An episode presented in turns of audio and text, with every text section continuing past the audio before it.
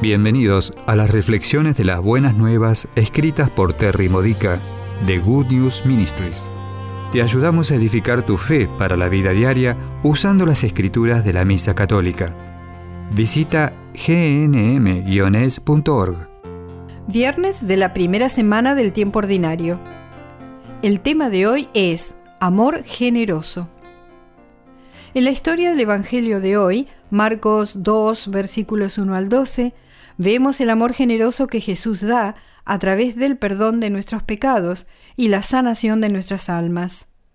Pero quisiera hacer énfasis sobre una visión más amplia de su amor generoso. ¿Notaste dónde tuvo lugar este evento? La primera frase de la escritura dice, Él estaba en casa. Jesús se había mudado a Cafarnaúm después de dejar Nazaret y regresaba a este lugar después de sus viajes misioneros. Pedro también vivía en Cafarnaúm y probablemente era la casa de Pedro a la que Jesús llamaba hogar.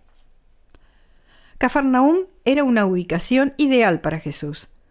Al ser un centro de comercio próspero y ajetreado, que unía las rutas terrestres con el mar de Galilea, mucha gente pasaba por ese lugar. Fácilmente podía Jesús congregar grandes audiencias de lugares variados y remotos que esparcirían las noticias sin problema más allá de este pequeño poblado. Una breve caminata desde su casa lo llevaría a la ladera de la montaña, un anfiteatro natural, donde predicó el sermón de la montaña a cinco mil hombres, más un número no preciso de mujeres y niños. Su amor atraía tantas personas que no había suficiente espacio en su casa para albergar a todos los que lo querían ver. Trata de imaginar cómo se sentía Jesús con esto. Piensa en la última vez que tuviste mucha compañía. ¿Se dañaron por casualidad algunas de tus posesiones? Imagina tener tantos visitantes y que no todos puedan entrar. Ahora, imagina una sierra abriendo un agujero en tu techo. Escucha el ruido de la sierra remodelando tu techo. Tú sabes que no contrataste a nadie para eso. Pero tu techo está siendo aserrado sin tu consentimiento. Alguien quiere entrar a la fuerza. Jesús reacciona a todo esto con amor generoso. Probablemente él se siente emocionado en lugar de contrariado al ver tanta gente abarrotando su casa. Mira la felicidad en su rostro cuando se da cuenta que el hoyo en el techo es otra oportunidad de compartir las buenas nuevas. ¿Se detuvo a mitad de la oración cuando escuchó el ruido de aserrar y cortar? Estoy segura que sus ojos brillaron y sonrió de oreja a oreja cuando vio que un paralítico, con la ayuda de sus amigos, era bajado por el hoyo del techo hacia él.